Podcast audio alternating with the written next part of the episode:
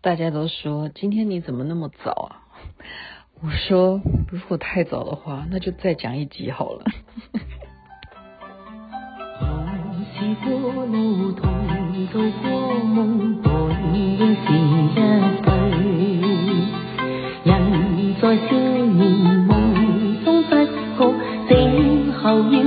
梅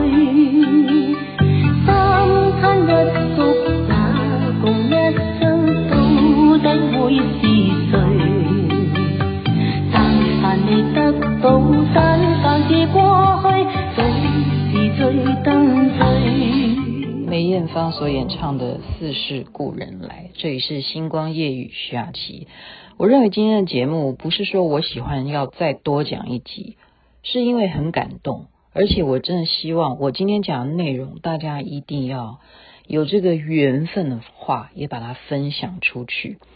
为什么呢？因为前面大家看到说你今天怎么那么早？好，我录了一段祝生娘娘的内容，那么我。在群组上也 PO 了这一段影片，这是真人真事。因为我就是录完以后，我就再听一遍我今天讲的内容啊。我们家真的就是飞来一只鸽子啊，然后它就是仿佛那个情景，大家看到影片那是真实的啊，就好像就是在听我讲。然后我怎么赶它？我用窗子这样打，它都不走诶，它就是在听我讲话啊，就是在讲 祝生娘娘的。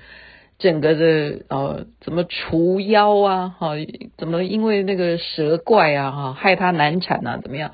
我就讲这个故事，就是希望祝生娘娘你也能够可怜我们现在的疫情状况。特别是我刚刚看新闻，妈呀！如果国产的疫苗它并不是针对现在英国变种的病毒的疫苗，那我们该要怎么办？所以。有些人会说，我那天讲了一个问题，说你你们佛教才有这种说法法，黄金八小时。我们其实我们的信仰是，人如果走的话，就是嗯安息了，没有来生，就是这一世就是完成了上帝交给他的工作，他安息了。人家就跟我讲说，他们是这样，跟佛教不一样。那我现在并不是要讲佛教是怎么样，哦。事实上，今天这个影片让我很感动的说，难道鸽子也有灵性吗？他也知道你在说的内容是真正的有这样子的神明吗？或者是他也有他的前世今生啊？因此，我就又去翻资料。我为什么说希望大家要把它分享出去的原因是，这是真人的史实啊！因为在宋朝有一个。宋仁宗时代呢，他非常喜欢一个大臣，叫做张方平。啊，这位大臣呢，他有一天呢、他去逛啊，喜欢游山玩水，他就逛到了一个寺庙。这个寺庙叫做琅琊寺，就像我们看连续剧那个琅琊哈，琅琊寺。他走着这个琅琊寺呢，觉得非常熟悉。然后他在进到这个房间里头去，看到有一个楼梯啊。他就跟着叫旁边人不要再跟了，他要自己去上去瞧一瞧，就发现梁柱上面有一个经书藏在啊梁上，他就把它取下来，就打开一看呢，是一本佛经，就是《楞伽经》啊，怎么没有写完呢？怎么写到一半呢？那他就有这种。啊、学士嘛，他知道这个经应该怎么接下去写，他就信手拈来就把它写完。当他完成的时候，忽然感动到痛哭流涕。一方面是什么？他了解到那个经文的精髓；再一方面是他发现他的笔迹跟那个前面未完成的笔迹是一模一样。这时候，张方平忽然顿悟，他才想起来，原来他的过去就是这个琅琊寺的住持。在他病重的时候呢，他正在写《楞伽经》，可是因为实在病得太重了啊，知道自己可能不久人世，所以就许下了一个愿望，愿来世再来把这一部经把它抄完，把它写完。所以这一世他就又会有这个缘分走回这个琅琊寺，重新把楞伽经给他抄完，而且大家都没话说，因为看到这个笔迹真的是每个人都皮皮剉啊，怎么可能跟当年的住持的笔迹是一模一样的？这件事情连苏东坡后来知道之后呢，都为了要好觉得太赞叹了，就重新再把楞伽经。抄写一遍，然后再给张方平这个非常有名的文人，也请他再重新帮苏东坡来题字。这是在宋史上面真正有的记录。所以你说到底有没有来生呢？哦，不是佛教要不要讲说六道轮回？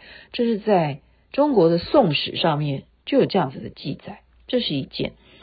那我后来又在看，在什么呢？《聊斋志异》。《聊斋志异》啊，它有一个故事，就是三生。他是讲有一个人呐、啊，很聪明啊，但是是作恶多端。他是一个乡绅，他叫做刘孝廉，不是那个孝廉哈，我们不是台语的那个孝廉，他的孝顺的孝，廉耻的廉。可是他却做人没有做到孝，也没有做到廉，就是他也不是一个好人。好，乡绅有什么用呢？当他死的时候，阎罗王因为看你说哦，你生前也是做官的乡绅呐，哈，一个小官，请坐吧，就请喝茶吧。那他可能是生前哈就有一个教育思想教育，喝茶这东西，据说嗯有孟婆汤，会不会叫我喝了这个以后，我就从此再也想不起来我叫做刘孝廉，所以他就故意让那个。茶水啊，就打翻了，他就不喝，啊，假装就是在阎罗王面前就已经把那杯茶给喝了。这喝下来以后呢，啊，阎罗王就开始算账了啊，你这一生做了什么什么事？他在这听完以后，就嘣一下就被抓走了啊。再醒过来的时候，他是在什么地方？在一个马棚里头。原来他变成一只马了。而且看到有人来接生他，就说：“哦，恭喜主人，这是一匹公的马。”然后他就必须要去吃那一匹母马的母奶了，哈，变成马奶。他这样子慢慢慢慢的长大，他实在是太痛苦了，因为他完全知道他叫刘孝廉，所以他又长大的关系，主人就要开始骑他，还会用马鞭打他。他实在是苦不堪言，我被打得好痛哦，所以他很聪明啊，他就怎么样绝食，三天都不吃东西了，就活活的饿死了，又又回到阎罗王面前。好，阎罗王就很生气，说：“你根本你的马寿还未尽，你做牛做马，你之前作恶多端，你要做这些事情来还的，你做马都还没做到时间够，你就跑我来。”这边要讨讨回什么东西呀、啊？不可以再回去，就又他就啊被被宣布，因为他还有这个记忆啊。这时候就进到一个洞里头，一出来变成什么？啊，变成有母狗在舔他。他这一回变成一只狗了，而且呢，他生前他都是人的时候都知道米田共这个东西是超级臭啊，那绝对要。赶快离它远远的！怎么现在变成狗呢？觉得米田共闻起来都很香哈，他觉得不行，我怎么能够这样子去喜欢米田共呢？啊，他就开始慢慢长大以后有能力了啊，主人来了，他就选择了一招什么？就去咬主人，把那个主人咬的一块肉都没了。这主人气歪了，就只好拿棍子把它给活活的打死他。哎，他又很高兴。我又可以来找阎罗王，我做完狗了，我又做了马了。阎罗王还是说没有到你的时间，你还是必须要再去做别的动物。这时候他变成什么？变成了一条蛇。他曾经当了马，又当了狗，现在做了蛇。他终于还是蛇身人心啊，有那个人的心了。他不再吃任何的荤食，他改成吃水果。他也很想要，是不是学以前一样，能够怎么自杀。那那结果呢？他也不觉得，万一寿命又没有到，又叫我去做别的动物，该怎么办呢？所以这样做蛇真的做了蛮久。终于有一天呐、他看到了有一辆车啊，可能是一个马车还是什么，这样子开过来。他呢就想说，那看缘分吧，啊，就躺在地上这样子，看那个马车会不会看到他是一条蛇。没想到那个马车没看到，他就这样子被碾死了。这一回到阎罗王面前了，阎罗王说：“嗯，你的时间终于。”完成了你该要受的一些苦难啊！现在你可以回去转世到阳间去重新做人。所以他当他一生下来是小孩子的时候，竟然他就会讲话，而且也会认得一些国字、中文，什么都会啊！所以这个是另外一个。呃，传说啦，这不是真人真事，因为史记上面是没有。它的来源是《聊斋志异》里头的三生这一则故事。基本上为什么要讲这些东西？我们其实还是一个追根究底的，是说我们怎么样能够安息？不管你是什么宗教，你在你的生前。做了一些为非作歹的事情，做了一些对不起人的事情。如果真的有这样的说法的话，孟婆汤你喝下去了，你当然就什么都忘了，你都不知道。假如你没有喝孟婆汤，或者是阎罗王真的惩罚你，你就是会记得你生前做了些什么，你现在要受些什么报。我们如何不能谨慎呢？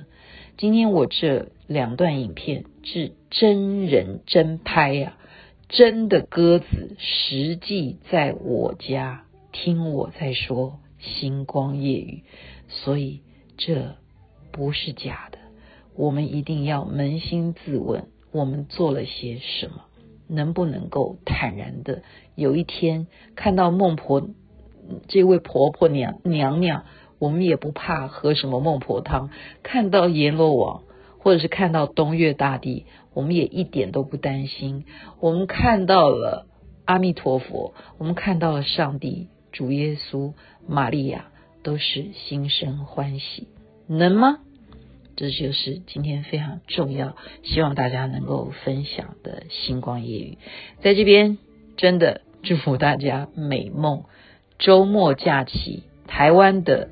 朋友们，请还是在家里继续的防疫，希望早日防疫成功，疫情结束。这边晚安，那边早安。và nhau niềm vui với bước thuyền sông mình thơ